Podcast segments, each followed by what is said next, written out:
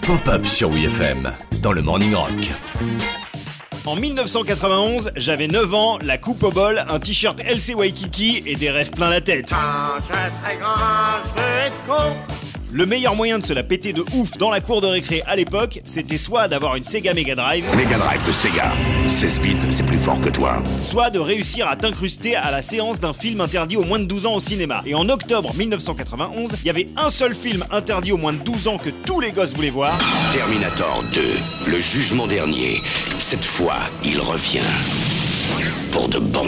Terminator 2, c'était le summum du cool. Déjà, il y avait Arnold Schwarzenegger, qui était juste la plus grosse star de film d'action du monde. Je veux tes vêtements, tes bottes Tes chaussettes, ton slip, ton sac banane, ta trottinette. et ta moto.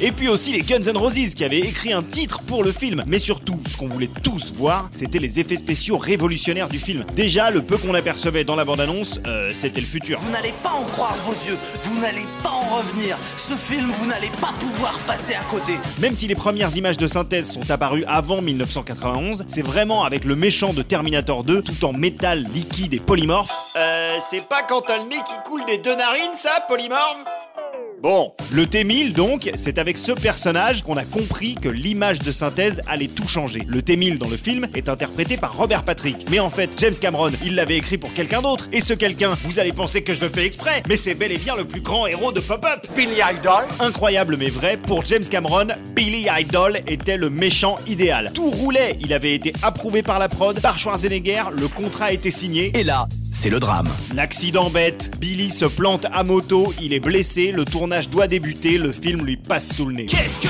j'entends? Chef